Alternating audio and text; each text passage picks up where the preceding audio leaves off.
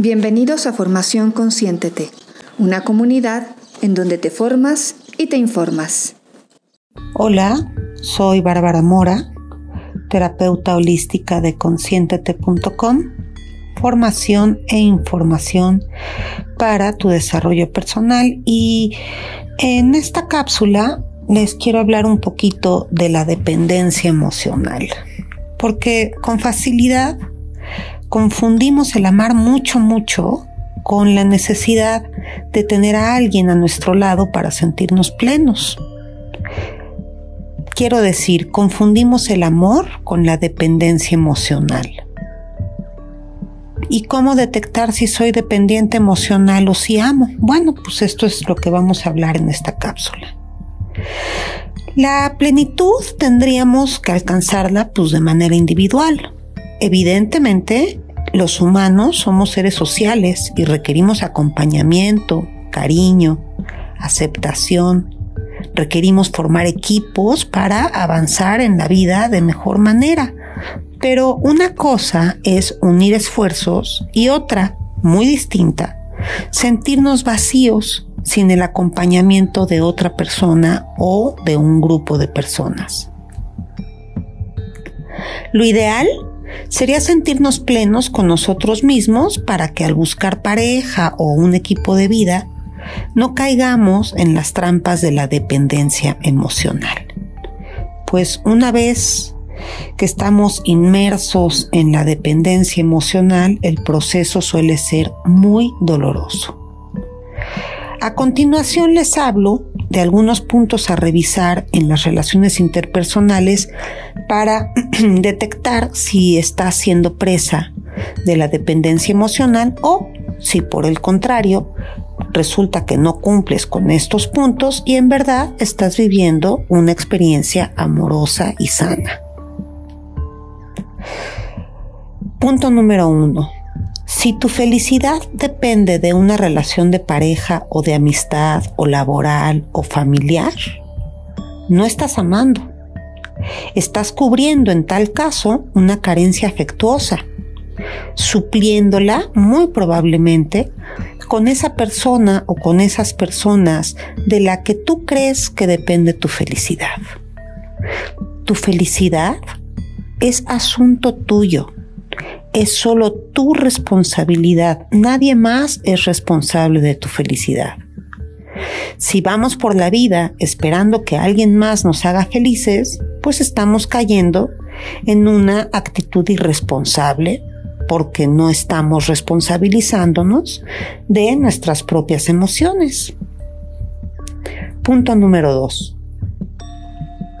Si requieres la aprobación acompañamiento, aceptación o el permiso de otra persona para todo lo que emprendes, tú solito te estás mandando el mensaje de que no eres lo suficientemente capaz de tomar decisiones por tu propia cuenta. Y entonces cuidado. Este tipo de relaciones terminan muy mal, porque si le otorgamos semejante poder a alguien más y ese alguien más está dispuesto a hacer uso de dicho poder, pues con toda seguridad acabará lastimándote. Nadie tiene el derecho de tener tanto poder sobre ti. Entonces tú no lo otorgues nunca.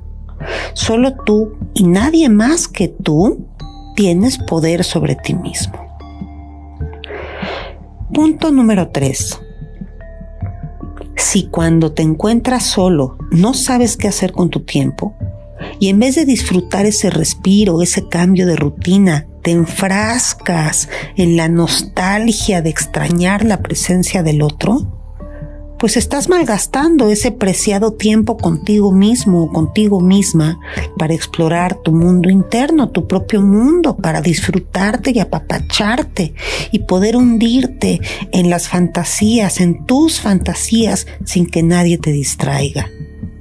Te invito entonces a permitir que la otra persona disfrute también sus propios tiempos y tú así puedas disfrutar los tuyos. No sé, prepárate tu bebida favorita, lee un libro, juega tu videojuego, duerme plácidamente, tómate un baño relajante, sal a caminar haz lo que te dé la gana. Esos momentos a solas deberían de convertirse en tesoros y no en miedo a experimentar la soledad. Porque si no somos capaces de disfrutarnos a nosotros mismos, ¿qué nos hace pensar que los demás disfrutan con nosotros? Punto número cuatro. Si eres posesivo con tu pareja o con tus amistades o con tus hijos o tus familiares, si eres posesivo en tus relaciones, que no te extrañe que los demás quieran salir corriendo, como le pasaba a la gatita de Pepe Le ¿se acuerdan? En de los Looney Tunes. Y que si no logran,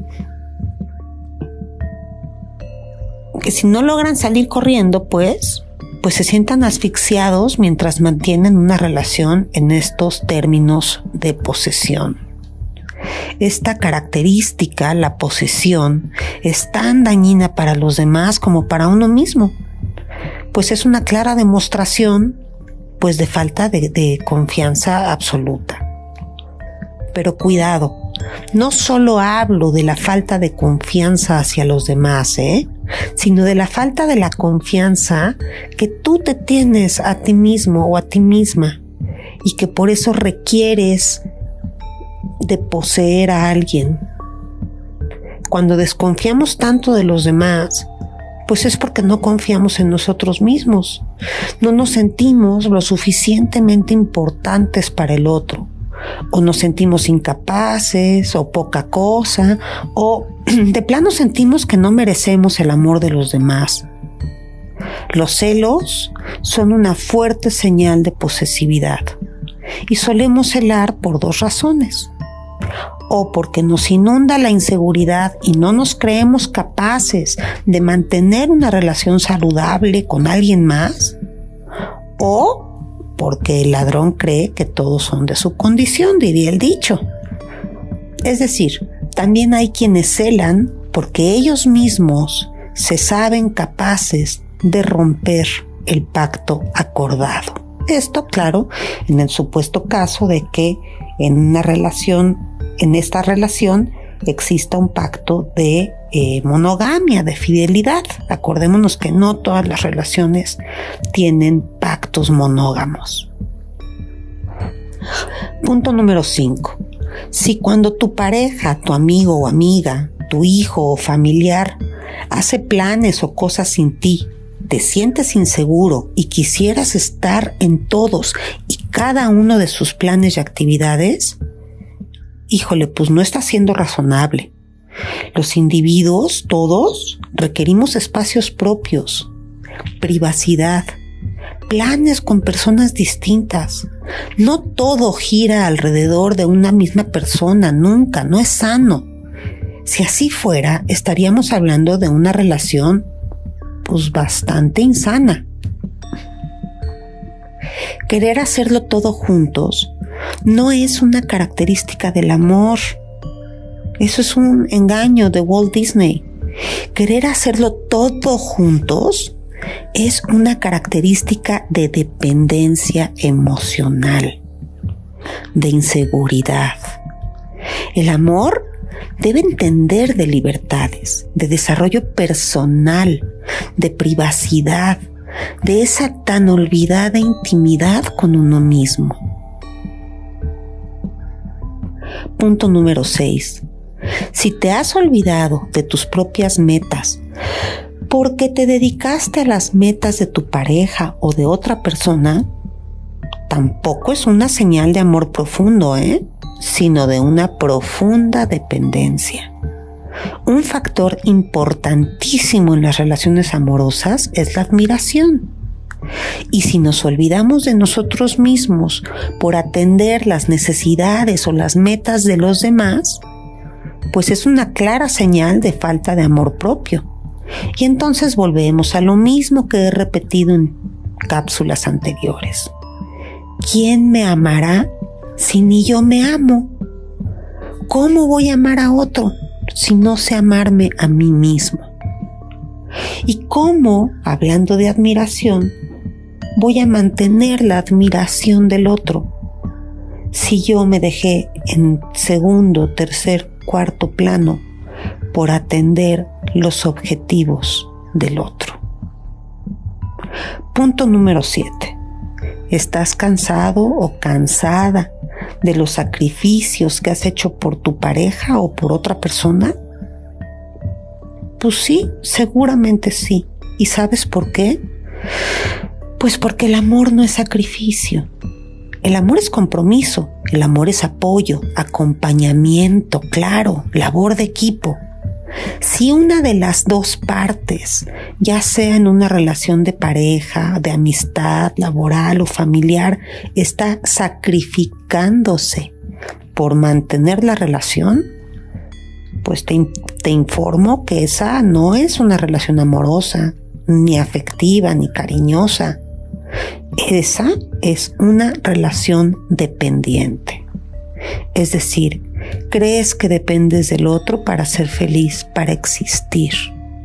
Y por eso crees que necesitas sacrificarte por esa relación. Punto número 8.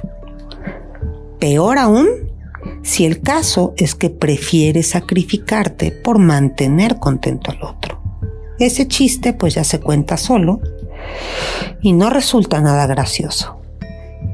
Punto número 9. Si ya no disfrutas compartir tu tiempo con otras personas, si ya no disfrutas a tus amistades, a tus familiares, si ya no gozas al estar con los demás porque no estás con esa persona en particular, pues te informo que estás construyendo una relación dependiente y no una relación amorosa.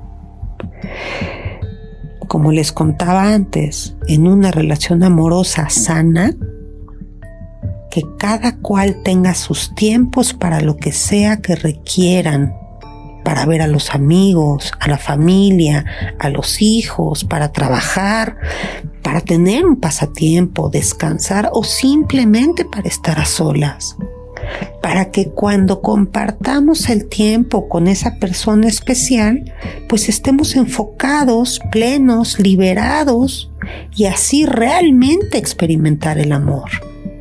Somos seres sociales, insisto, y como tales requerimos crear redes de contención, de apoyo, redes sociales nuestro círculo social no puede depender solo de una persona. Y es normal que compartamos ciertas cosas con ciertas personas y otras cosas con otras personas.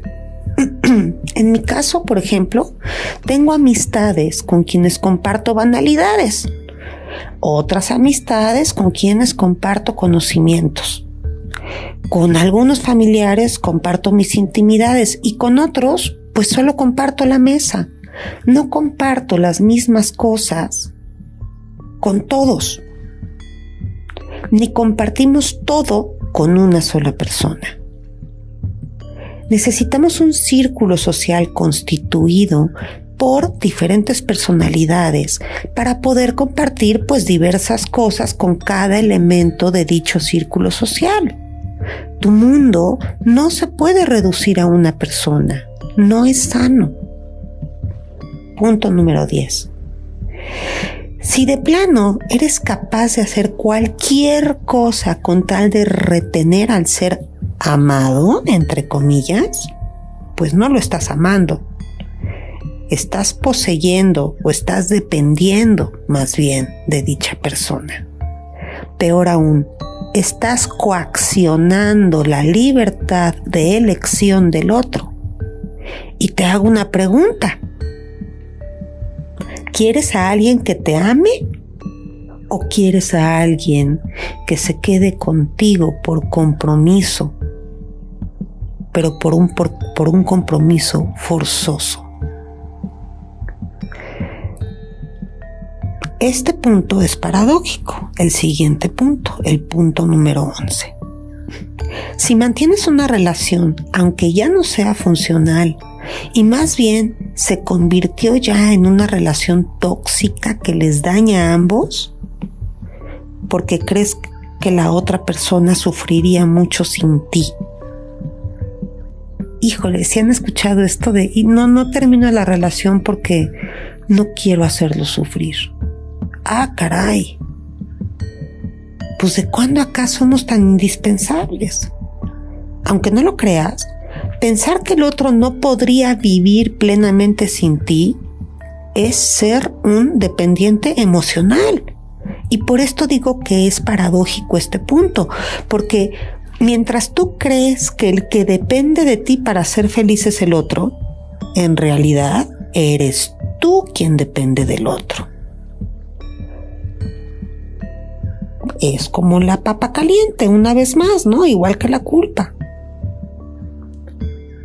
aviento la responsabilidad sobre la otra persona. Es que si yo me separo del otro, el otro no va a poder ser feliz. Mm, punto número uno, no pensemos por los demás, porque es como creer que los demás son tontos y que tenemos que pensar por ellos, y eso no está padre. Y punto número dos, pues no, no somos tan indispensables, ¿eh? O sea, el otro seguramente puede sobrevivir sin ti. ¿Le va a doler? Pues sí, seguramente le va a doler, pero pues en la vida hay muchos dolores que superar y así lo hacemos, lo superamos. Bueno, pues espero que no te hayas identificado con ninguno de estos 11 puntos. Si te identificaste con alguno de estos puntos, pues tranquilo. Lo que recomiendo es buscar ayuda terapéutica para descubrir por qué tienes la necesidad de depender de alguien y pues probablemente haya una carencia de afecto desde la niñez o algo que trabajar, no lo sé. Habría que llevar a cabo un proceso terapéutico pues para descubrir qué es lo que se tiene que trabajar en ti para lograr tu independencia emocional y que eso te permita caminar por senderos pues mucho más sanos y más amorosos. Si no te identificaste con ninguno de estos 11 puntos, pero sí identificaste a tu pareja o a tu amistad o a tu familiar, cuidado. Porque el hecho de que tú estés permitiendo que los demás se relacionen contigo de maneras como estas, implica que tú también eres dependiente emocional. Yo sé que es paradójico, Así que si quieres relacionarte efectiva y afectivamente, pues sería importante también buscar ayuda terapéutica y descubrir por qué estás permitiendo que los demás se relacionen así contigo. Y sobre todo, que te ayuden a comprender pues de qué manera te puedes relacionar de maneras más sanas, afectivas y efectivas. Superar la dependencia emocional es una de las situaciones que lleva a más personas a terapia, aunque ellas no sepan que hayan acudido a terapia por esto. Pero generalmente, aunque acudan por otras razones, resulta que hay una dependencia emocional que trabajar. Y bueno, lo bueno de, de estas personas que acudieron a terapia es que ya están en un proceso terapéutico y por lo tanto están en el camino de la sanación. Les puedo dar un par de libritos si es que quieren documentarse más sobre el tema. Hay que leer Las mujeres que aman demasiado de Robin Norwood. Mm, de Walter Rizzo les puedo recomendar Amar o Depender y hay un libro fantástico que se llama Apegos Feroces de Vivian Gornick. Y pues bueno, espero que, que les haya servido esta cápsula y agradezco que me hayan escuchado, que me estén acompañando y ya nos escucharemos en cápsulas siguientes. Soy Bárbara Mora terapeuta holística de conscientete.com, formación e información para tu desarrollo personal.